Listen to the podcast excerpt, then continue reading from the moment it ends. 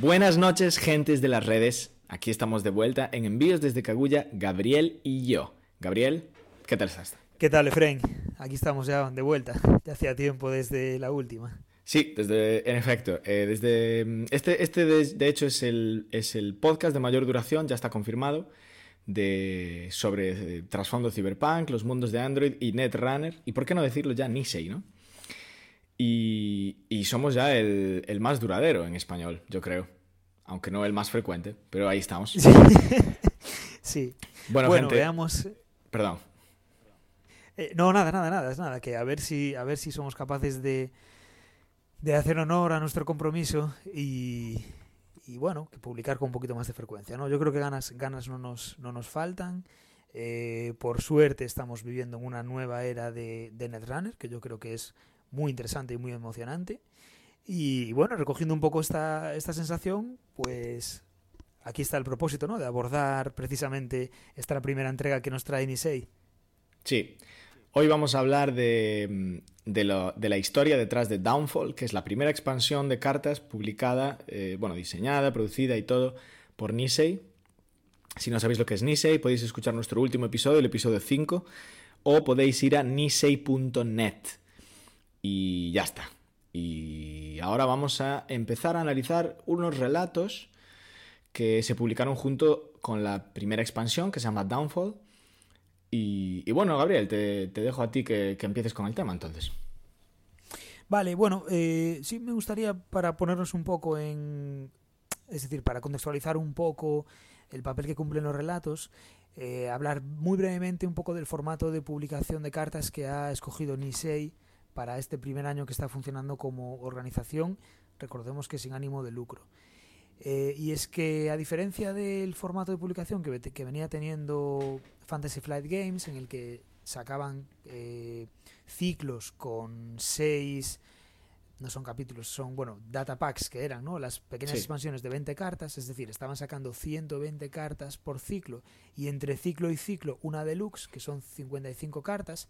Nisei lo que ha hecho es crear como un gran ciclo dividido en dos partes, siendo cada una de las partes un poquito más grande que una expansión deluxe. Es decir, eh, en esta primera parte que se llama Downfall, introducen 65 cartas nuevas. Sí. Y como parte de estas 65 cartas nuevas, pues eh, para un poco relatar eh, la ambientación, y no solo la ambientación, sino cómo avanza la historia y el trasfondo de lo que son los mundos de Android, pues redactaron cuatro artículos. Estos artículos, cada uno de ellos introduce una, una bueno, un, un, evento del que vamos a hablar ahora, que un poco contextualiza, como digo, toda esta expansión, eh, una de las corporaciones que han creado y los dos runners que han creado eh, como nuevos para, para, esta primera parte, ¿no? Y bueno, eso es un poco la, la, idea general. Entonces, al final, estos relatos pues cumplen un poco la función de, de contextualizar el ciclo, ¿no?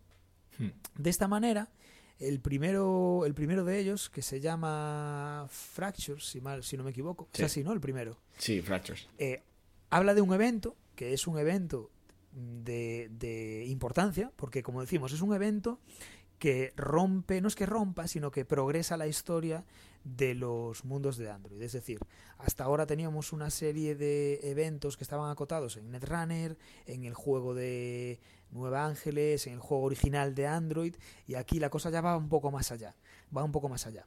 ¿Y qué es lo que ocurre? Bueno, pues lo que ocurre es que eh, hay un, un, ataque, ¿no? Al, al, al ascensor, a la mata de habichuelas, ¿cierto? Sí. Y, y bueno, hay en, en torno. Bueno, que, cuéntate un poco de lo que, lo que es este ataque y lo que supone, Frank. Bueno, pues en realidad detalles, detalles sabemos pocos del ataque, pero tenemos claro que ha sido un ataque a la integridad física del, del ascensor espacial, eso está clarísimo. Por lo visto, alguien ha intentado, pues, no sé cómo decirlo, reventarlo, ¿no? Cortarlo. Eh, sí, sí, eso parece, sí. Y, y bueno, lo que, ha, lo que ha desencadenado es, por ejemplo, un, un corte inmediato en el tráfico del ascensor espacial, eh, una absoluta ola de desesperación, confusión, caos en, en, las corporaciones, concretamente en Wayland. Y, y también pues una, una ola de, de, consecuencias muy importantes para toda la población de Nueva Ángeles y del mundo, de hecho, porque a través del ascensor espacial, eh, una, cosa de las, una de las múltiples cosas que bajan por él, eh, y yo creo que la más importante para la gente, es la energía en forma de eh, helio 3, ¿no? Sí, sí, sí, exacto. Que lo, que lo recogen en la Luna y lo bajan para producir energía. Y, bueno, ese es el evento fundamental, ¿no? El evento que, desencadena, que inicia el ciclo. Sí, establece un poco el, el, marco de lo que va a ser esta, esta expansión, ¿no? Es decir, se nos habla de este evento y, eh, bueno, comentar que a diferencia de otros, de otros ciclos de Netrunner que están centrados quizá no tanto en un evento, sino en, en, un, en, un, emplazamiento, como puede ser, bueno, un emplazamiento al final implica eventos también, ¿no? Pero tienen, digamos, una localización geográfica más exacta y una pues una estética más definida, como puede ser, por ejemplo, el ciclo de Lunar, que tenía una clara ambientación en todo lo que es eh, pues la propia Luna, Midway Station, etcétera. Mm. El ciclo de, de, de Red Sands, que estaba ambientado en Marte. Este ciclo no está tanto ambientado en un emplazamiento, como decimos, como un evento. Algo que tampoco es nuevo en Netrunner, porque a mí me recuerda un poco al ciclo de Flashpoint. Flashpoint fue el sexto ciclo y estaba ambientado en torno a un evento, y también un evento catastrófico contra una corporación. En aquel ciclo en particular lo que ocurría es que eh, había una interrupción, un apagón total de 23 segundos en el en Titan Transnational Bank, que bueno, que llevaba pues a una especie de colapso económico con graves consecuencias pues para las megacorporaciones, etcétera, ¿no? Y esto en cierta manera es un poco lo mismo, porque derivado de ese ataque se genera un colapso económico por todas las transacciones al final que se llevan a cabo a través de las actividades del propio del propio ascensor, pero aquí además logístico, porque como dices, hay problemas en, el aporte energético de la Luna a la Tierra del de helio 3, pero también hay un problema de aporte de la Tierra a la Luna de suministros, ¿no? Y bueno, eh, sobre este evento yo creo que de las cuestiones más interesantes es el, hecho de que mm, no queda claro quién está detrás del evento, ¿no? Me parece de lo más de lo más interesante, siempre un poco este misterio este rollo un poco así, no sé, de tramas, tramas dentro de tramas. Eh, no queda muy claro quién es el, quién puede estar detrás de la actividad. Bueno, no queda muy claro, eso no es del todo cierto. Cuando leemos al principio el evento no parece quedar muy claro, ¿no? Pero después, en el evento nos narran que eh, Caprice Nisei estaría formando parte de la investigación, ¿no? Sí. No es así lo que, lo que cuentan. Y, y Caprice Nisei contacta con ¿Cómo se llama? La cábala es. Sí, como una cábala. Así es como. Como, una cábala, que son una especie de seres en el ciberespacio, contacto con la cábala, que son una, una serie, bueno, de avatares un tanto extraños que pensamos que podrían ser runners.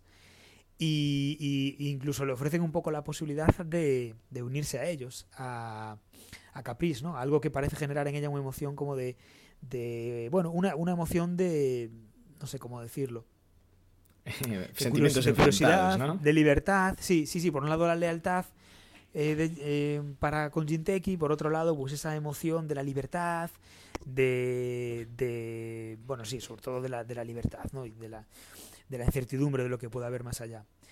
Eh, pero por otra parte, al principio del relato, hay una comunicación con Blue Sun, ¿no? En el que parece ser que reflejan que tiene problemas, Blue Sun, y, no queda muy claro por qué tienen problemas y, dan a entender que podría haber algo más detrás de todo este ataque, ¿no es así?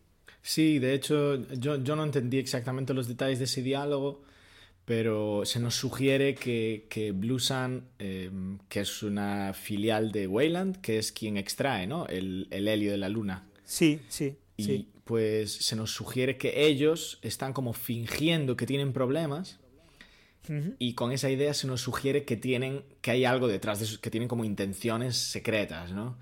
Y ahí es donde yo realmente no lo pillé muy bien. Si a alguien se le, si a alguien se le ocurre alguna idea, que lo, que lo comenten. Pero. Sí, está bien. Pero bueno, sí que se nos sugiere que hay como otros intereses, otras conspiraciones, que es, que es bastante confuso, porque como, como dijiste tú, por un lado se nos dice que, que hay como unos hackers, ¿no?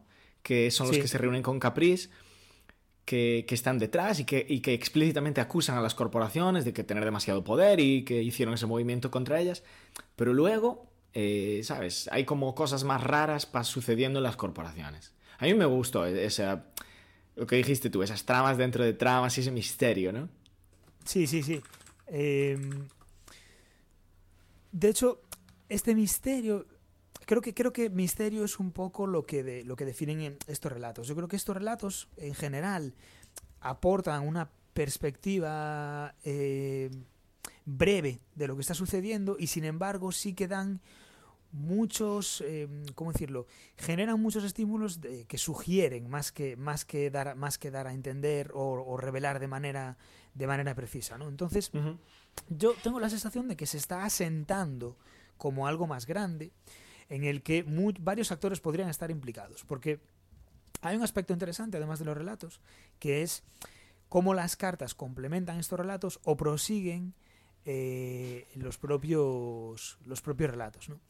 Y respecto un poco al misterio de quién podría estar detrás de, este ataque contra el ascensor, hay una carta que me llamó especialmente la atención, eh, que se llama... Eh, fue, espera, Estoy, es que no fully operational. La pata. ¿Eh? Fully operational. Estaba, estaba entre full operational y fully, fully operational. Vale, es. es eh, Espérate, fully operational. ¿Por qué no la encuentro? está en. Es, de. Hasbiro. Oh, y aquí está, está, perdona, ya está. Vale.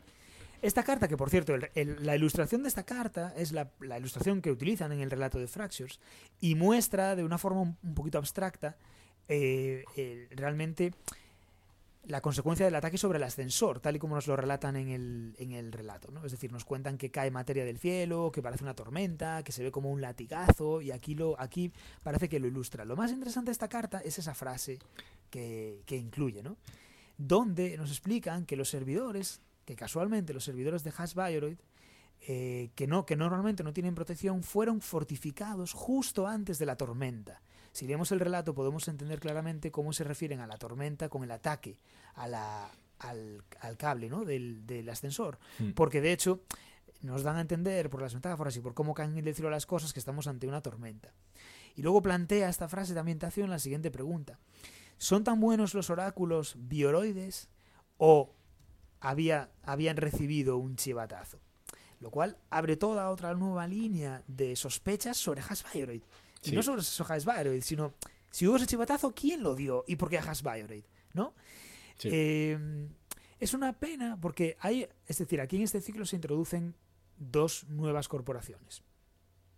De una de ellas vamos a hablar un poquito más adelante, pero la segunda es una, corporación de Hasbioroid que se llama eh, Mirrormorph. Y bueno, sobre esa corporación, la realidad es que no llegó a publicarse un relato, pero yo sospecho que tiene una presencia eh, probablemente relevante en toda esta trama del ascensor espacial. ¿No? Creo que podría ser Yo quiero pensar que sí, sobre todo porque es emocionante. Por cierto, quería comentar que dejamos un enlace a las cartas que comentemos, ¿vale? Encontraréis ah, enlaces en, los comentarios, en la información del episodio. Quien quiera echarle un ojo a las cartas, pues pueden ir y mirarlas ahí. Bien, perfecto. Y bueno, yo creo que siguiendo un poco el hilo del ascensor, podríamos hablar, y ahora cambiando un poco el enfoque, de uno de los runners que, se introducen, que es eh, LAT. Eh, yo creo que, sabes a lo que me refiero, ¿no? Cuando digo que LAT puede retomar un poco el hilo del ascensor, sobre todo por la conclusión de ese relato. Sí. Cuéntanos tú, Efren, que... Vale, LAT, sí, LAT em, se, nos, se nos presenta, bueno, no nos dicen muchísimo de él, la verdad, se le presenta como un tío inteligente y muy capaz y tal, y en una reunión con antiguos compañeros, pues en ese relato se nos, se nos revela que una compañera suya eh, está trabajando para una compañía que ha sido contratada bastante en secreto por una empresa eh, que es una filial de Wayland. No es una filial de cualquier, de cualquier manera, de hecho, porque no solo es esta información secreta, como se lo comenta la compañera de LAT, sino que luego él mismo, eh, después de la reunión, se va a su coche y allí hackea rápidamente los servidores de la empresa de su amiga y se da cuenta de que su empresa, de que esa empresa está eh, como metida dentro de literalmente un par de docenas de empresas fachada eh, por debajo de una empresa que se llama Exasea, que esa sí es una filial eh, de, de Wayland. y que es una, una gran empresa de construcción de Singapur. Y, bueno, ¿por qué esto sigue el hilo de, los eventos? Porque el LAT se da cuenta de que esos servidores de Exasea eh, tienen como mm, hielo del más alto nivel, de grado corporativo. Es en plan, ya no puede entrar ahí. Entonces se pregunta por qué una empresa de construcción de Singapur tiene, tiene ese nivel de seguridad y de protección en sus servidores. Y eh, después de localizar dónde están los servidores, decide pues ir personalmente allí. Y entonces este, este tío ha encontrado la pista de algo, ¿no? De algo misterioso que parece estar sucediendo. Y, yo me, me, gustaría comentar que al hilo de esto, que me parece que es bastante relevante el hecho de que, de que se trate de una empresa de construcción eh, filial de Wayland y que esté situada en Singapur porque Singapur está muy cerca del Ecuador. Que recordemos, el Ecuador es un sitio donde es idóneo construir eh, un ascensor espacial. Eh, entonces me, gustó este rollo, me gustó este relato porque, porque continuaba esa trama, ¿no? Claro, exacto. Yo planteaba un poco el hilo del ascensor porque, porque yo creo que sirve como punto de unión de manera un poquito indirecta entre estos dos relatos.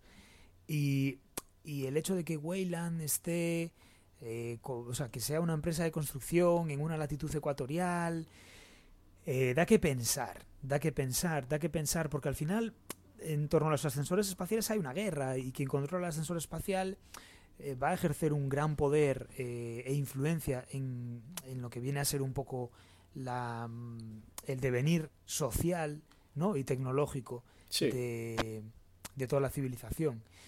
Entonces, no sé, ahí se abre una, una puerta de especulación también muy grande yo incluso me planteo hasta qué punto la propia Weyland no puede ser artífice de un sabotaje contra sí misma, no sé. Bueno, pues no sé. podría ser porque, porque ya tenemos dos filiales de Weyland implicadas.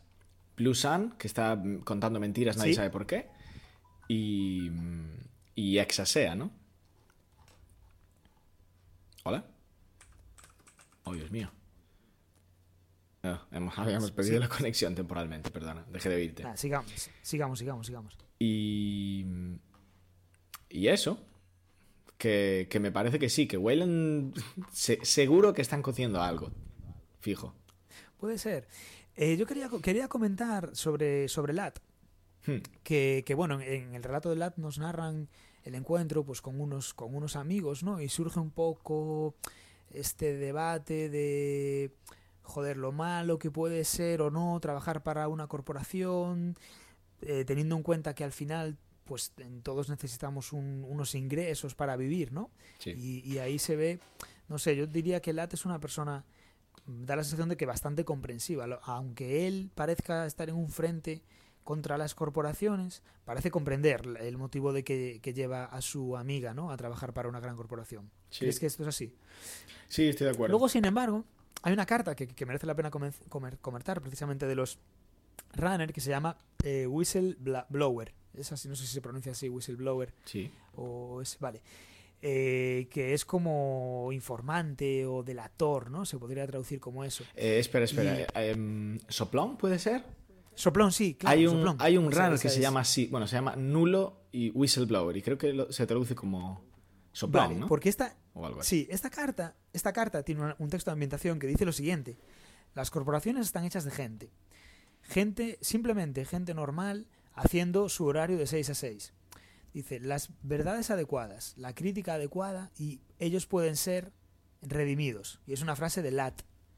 Y oh, esta es una y esta es una, una carta. Bueno, tío, las pillas todas. ¿eh?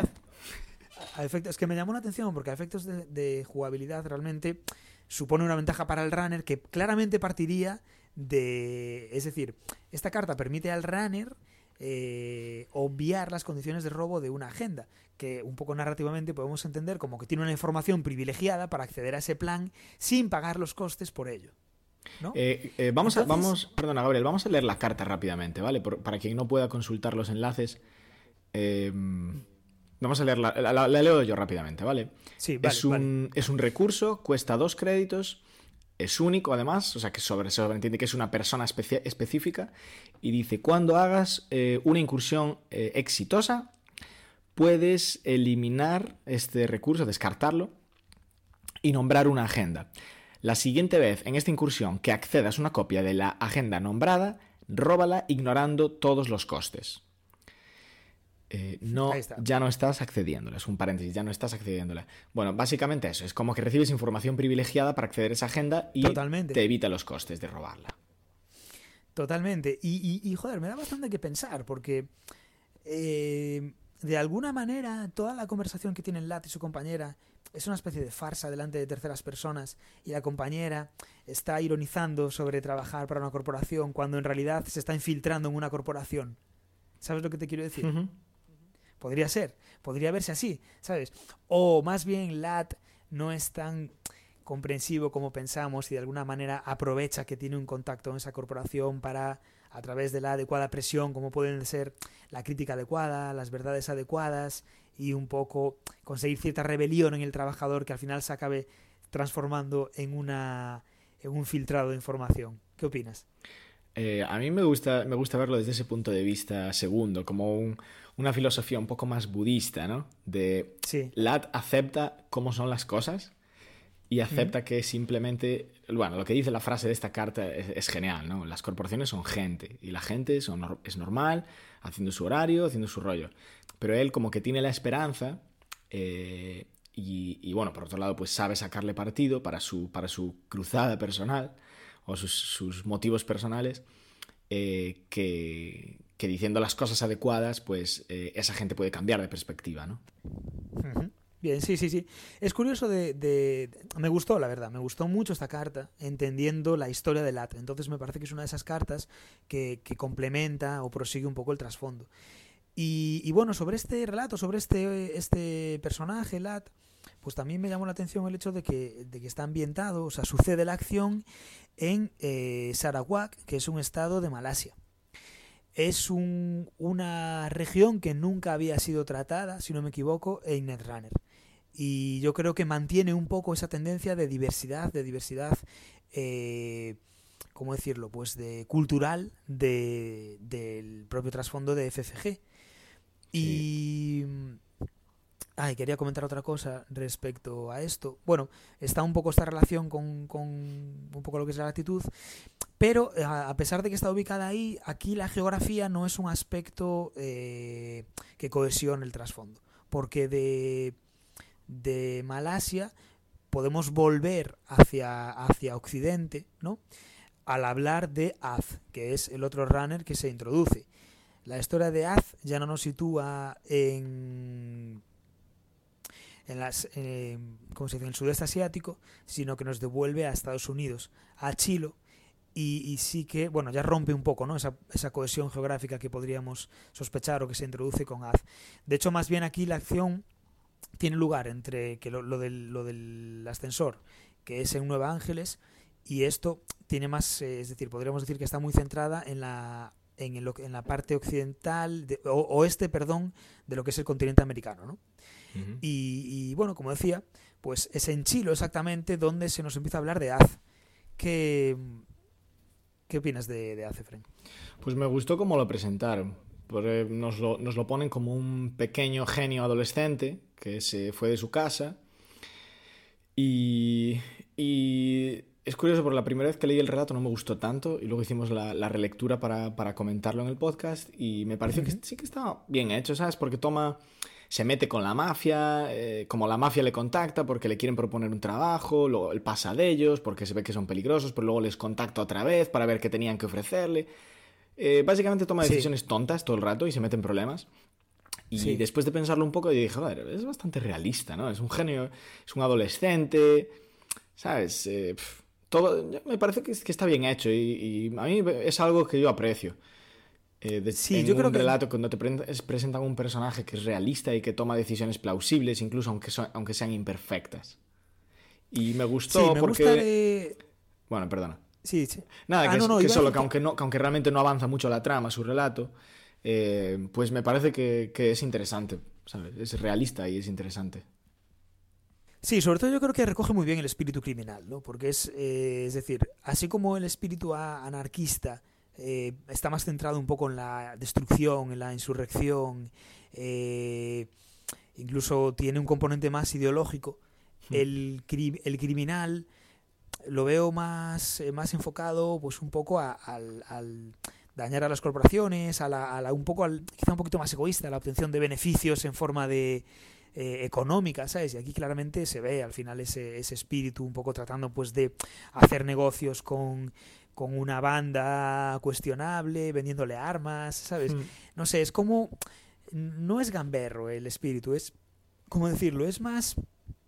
Eh, de de transacciones de los bajos fondos, ¿sabes? Y, y, además creo que tiene un encaje perfecto en lo que es el, el, cyberpunk, porque al final están negociando con tecnologías, pero que de manera completamente ilícita, ¿sabes? Hmm. Y está muy basado en los contactos. Aquí se introduce, de hecho, en este relato a una carta que nos a un personaje de una carta que nos vamos a encontrar en la colección, ¿no? Que es Backline eh, Botskin, que si no me equivoco es como procedente del, de algún país del, del este, de Europa del Este, ¿no? Yo creo que es ruso. Pero igual es ucraniano, no, no, me acuerdo exactamente. Me gusta de, de, este, de este relato un poco esa ambientación de los bajos fondos y el negocio ilícito de tecnología. Me, me gusta, me parece que capta muy bien parte del espíritu cyberpunk. Es cierto que aquí eh, quizás eche un poco en falta la relación con lo que es el evento principal, pero bueno. Mmm, pero al menos está entretenido, ¿no? Yo quería, quería, decir una cosa sobre este, este relato, que es un detallito pequeño, pero que a mí me parece que habla muy bien de Nisei. Y es que mm, en dos relatos, de hecho lo noté, es en, en el relato de Lat utilizan alguna jerga que, sin duda parece ser como, eh, como local, como auténtica. Parece que hablan, meten como palabras, por el medio de la, conversación meten palabras en, pues literalmente un idioma que yo no sé lo que, lo que es. Eh, asumiendo que eso sean palabras correctas, me gustó porque le daba una autenticidad, como sabes, y me pregunto si alguna persona de Malasia lo lee y encontrará que esas palabras son de su idioma realmente, que son una jerga que la gente de allí usa. Y luego, eh, cuando, nos, cuando en los diálogos de Baklan, este personaje, eh, que yo creo que es ruso, eh, los, el tío cometía ciertos errores gramaticales que eran exactamente el tipo de errores que comete alguien de, Europa del Este. Y, era muy realista y me pareció, me, pareció bueno, ¿sabes? Porque em, es, como... Me, parece una atención al detalle buena. Y, sobre todo porque apunta, apunta a esa diversidad cultural que comentabas, pero yo creo que, que lo representa muy, muy bien, con un, ¿sabes? Como haciendo honor a, la diversidad real. Quiero decir que no es simplemente un relato escrito con un acento ruso mal, mal hecho, sino muy bien hecho. Y, y, me gustó eso, me gustó apreciarlo porque me consta que Nisei le pone mucho, mucho énfasis a la diversidad, a la inclusión, etc. Entonces me mola que representen otras culturas bien, o lo que, lo que yo entiendo hasta donde llega mi conocimiento como una buena representación. Sí, al final una representación con un fundamento, ¿no? Es decir, con, hmm. que se, está cuidado el detalle porque eso no es, no es eh, intentando imitar algo, sino que de alguna manera da a entender que hay, pues bueno, se ha mostrado cierto interés en esa cultura o en esa forma de expresión. A mí me parece algo muy positivo también. Y bueno, sin, sin, sin abandonar, bueno, en, realmente con quien hace negocios este haz es con los, muer con los muertos, ¿no? Con la banda de, de los muertos, que ya es una banda callejera de origen latinoamericano que se introduce en el ciclo de Sansan, que Sansan está muy centrada en la parte de, Nueva Ángeles. Y sin abandonar, este entorno, también es aquí donde vamos a encontrar la otra corporación que se nos presenta en este ciclo, que es eh, Hyobu. Es así como se pronuncia. Yo, yo lo pronuncio así. vale, y se nos presenta a través de un relato que más que de la corporación en sí, habla de uno de los proyectos que está llevando a cabo la corporación.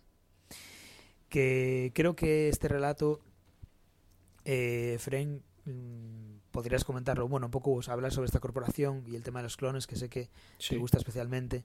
Podrías comentarnos tú qué, qué, opinas. Claro. Eh, este relato fue mi favorito. Porque era, era el más personal. A mí, a mí me gusta mucho, mucho el desarrollo de los personajes y este relato se centraba exclusivamente en, un personaje. Hyobu es una filial de Jinteki que parece que, están desarrollando tecnología entre comillas, de clones, ¿no? Tecnología, están desarrollando clones que son psíquicos, que tienen poderes psíquicos, que pueden leer la mente de otras personas, pueden manipular los recuerdos de otras personas. Y bueno, es bastante serio eso. Entonces, el personaje principal de este relato es Leceia, se llama Leceia, ¿no? Sí, sí, sí, Leceia Nisei. Leceia Nisei eh, es una, una clon de, de, uno de los prototipos de, de, esta línea de clones psíquicos y la están pues poniendo a prueba durante el relato, hace como una, una prueba en la que lee los pensamientos de, de, un guardia de seguridad, le manipula y tal, y luego pues hay un doctor que la interroga sobre eso, y está muy bien porque en general se nos muestra la magnitud de lo que está haciendo eh, eh, lo que a mí más, más atención me llamó fue que lo hacen con una total deshumanización, ¿sabes? Ni siquiera en ningún momento consideran que, que sus clones sean humanos, que esto, bueno, es un tema en sí mismo importantísimo del cyberpunk y de, bueno, más concretamente del mundo de Android, porque no sé si otros entornos de cyberpunk son muchos de clones, pero es un tema en sí mismo, ¿no? Eh, pero bueno, me llamó la atención cómo la tratan, la tratan como un objeto, básicamente, y en el relato se nos deja muy claro que en realidad es una persona, ¿sabes? Y me sí. gusta porque nos muestran hasta qué punto en su cabeza tiene varias personalidades, tiene un conflicto consigo misma, tiene una inseguridad constante, es como, parece una persona que sufre bastante, ¿sabes? Que solo por ser como es, por cómo la han hecho, eh, tiene muchos problemas y, y, que la tienen realmente aislada en una habitación, en un sótano de una, ¿sabes? En un sitio totalmente, no sé, totalmente inhumano. Y, y, lo peor, yo creo, el punto, punto clave del relato es cuando le informan de que, de que probablemente nunca va a dejar esas instalaciones porque es un, es un prototipo muy, muy temprano, ¿no? Sí, sí, sí. Y sí, como sí. ella realmente se siente sola y se siente triste por eso. Sí, yo creo que ahí retoma también este otra vez un tema que es muy tratado en, en Netrunner y en Android, que es eh, un poco el hecho que si las, el hecho del bueno de lo que define a una, a una persona, ¿no? a un ser humano, y, y un poco pues el, el, qué papel juegan los clones en este, en este aspecto. ¿no? Lo vemos un poco por esas sentimientos que tiene Leceia, pero también por los que se nos cuentan de Caprice en el relato, en el primero de los relatos. Sí. Hay un, hay un enfoque claro, eh, un enfoque no, pero un, un, tema, o una, no sé si decirlo un tema, pero si hay un, un si hay un, ¿cómo se dice? Eh, un propósito que tiene esta corporación es la búsqueda de la, de la verdad. O sea, a través de ello o, media, o, por ello, efectivamente puede ejercer como una manipulación en las personas, pero en el relato uno de los eh, implicados en el experimento en algún momento hace un comentario sobre el poder que les va a otorgar, poder conocer los pensamientos de la gente y disponer de la verdad. ¿no? Y esto es algo que las cartas creo que reflejan muy bien las cartas que se han hecho de, de lo que es eh, esta, esta nueva corporación. De hecho, el lema de Hyobu Institute es claridad absoluta. ¿no? Yes. Y, y, además, en la, en la carta, la frase de ambientación dice, ninguna piedra sin darla, sin, bueno, yo lo leo así, ¿no? Ninguna piedra... Sin revisar. Sin revisar, exacto, eso sería como diciendo aquí no va a haber ningún secreto que se pueda escapar a Hyobu. Y esto también es interesante porque quizás hay una relación un poco más sutil entre el hecho de que ahora mismo es un secreto o un misterio quién ha sido el artífice del ataque contra el ascensor y justo hay una corporación que su tema es la búsqueda de la verdad absoluta, ¿no? Que consideran ellos. Es interesante. Eso. Eh, sí, yo creo que sí, que es, que es un punto. Y luego las cartas en general de, de Nisei creo que ilustran, pues por ejemplo, la del proyecto Yagi Uda. Eh, se nos muestra en esta carta una, como una persona en el centro y después una serie de hexágonos, en concreto seis hexágonos, con lo que parecen ser ojos. Me pregunto hasta qué punto no ilustran un poco esas diferentes personalidades que alberga este clon, Leceia Nisei. Uh -huh. eh, podría ser eso este motivo del ojo, un poco entendido como, como verdad, ¿no? Como, como o verlo todo, tener el conocimiento absoluto. También lo podemos ver en un hielo como es Saint-Sentan, que es un, un, hielo que se introduce en este ciclo, cuya imagen es un ojo en el centro. ¿sabes? El ojo generalmente está asociado pues, un poco al conocimiento, a la verdad, Entonces creo que es un tema que está muy, muy... Eh, ¿Cómo se dice? Muy representado y tiene mucha presencia en este, en este ciclo. Las cartas de Nisei que creo que lo capturan muy bien. Sí, Disculpa, no puedo evitar reírme porque eh, em, el hielo que, has dicho, este Saisentan, me recuerda a la palabra seitán, que es una, comida.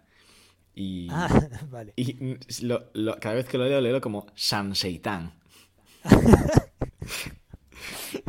vale. Estaba, estaba intentando ver qué significa, qué significa, pero, pero bueno, no lo sé. Tengo que, hay que mirarlo con calma. esa es la sofisticación de mi comentario, de, mis, de mi análisis. Menos mal que estás tú aquí. vale. Eh, bueno. Joder, está, muy, guay lo que... No lo había pensado lo que decías de que aparezca esta corporación tan centrada en, revelar misterios. Me, me, gusta, o sea, me parece igual, no debe ser casualidad. Puede ser que no, puede ser que no, pero que hayan puesto esos elementos, esos elementos ahí, eh, tengan o no una relación, yo creo que está bien que haya, tengan una relación a nivel narrativo, no sé si la va a haber, pero por lo menos podemos pensar que puede haber una un mínimo vínculo y nos da, es decir, que sean elementos que sugieran, a mí me parece algo muy interesante, ¿no? Porque también, pues fíjate, a gente como nosotros nos dan un margen para especular y hablar sobre, sobre hmm. el tema, ¿no?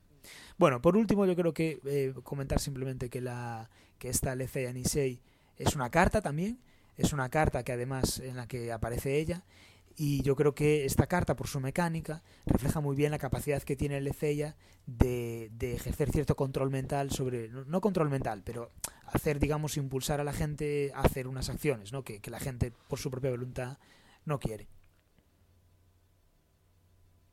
Pues sí. Y, y bueno, eh, creo que podemos, eh, más o menos hemos hecho algunos comentarios opinar, ¿no? ¿Qué, qué sensación tienes, Efren, después de haber eh, visto, pues leído los relatos y un poco visto, visto las cartas? Estoy súper emocionada, tío, porque hasta ahora em, sé que Fantasy Flight Games ponía un pequeño relato en sus, en sus, en cada expansión, pero como decías tú, en la mayoría de los casos tengo la sensación de que se centraban en temas generales o, localizaciones y veo aquí una, un, ¿cómo se dice? Un énfasis más fuerte en, un evento y en una línea temporal, ¿no? Y me gusta más, me mola, me mola cuando hay historia alrededor de los juegos, me mola cuando las expansiones desarrollan historias.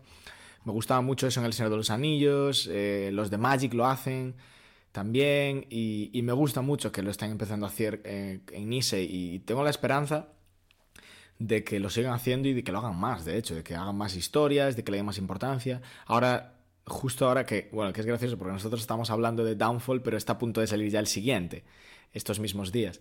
Y ya están empezando a publicar más relatos y me gusta eso. Eh, me gustaría que se centrasen más en desarrollar una historia, un argumento. Quiero decir, ya lo están haciendo más, pero eh, que más énfasis a eso, más que más que centrarse a veces en algún rato simplemente en introducir personajes, sino que todos avanzasen en una misma línea, ¿sabes? Sí, estoy de acuerdo con eso. Yo también es, es algo que he echado en falta, un poquito más de progresión. Y, y, por otra parte, aunque hemos comentado cartas y hay cartas que, que desarrollan los conceptos que se, que se, exponen en los relatos, sí que de todas las cartas que hay, eh, me he encontrado bueno, tengo la sensación de que son pocas las que recogen los relatos. Claro, a falta del relato de Hasbiored es difícil, por ejemplo, las cartas de Hasbiored entenderlas. Eh, mm.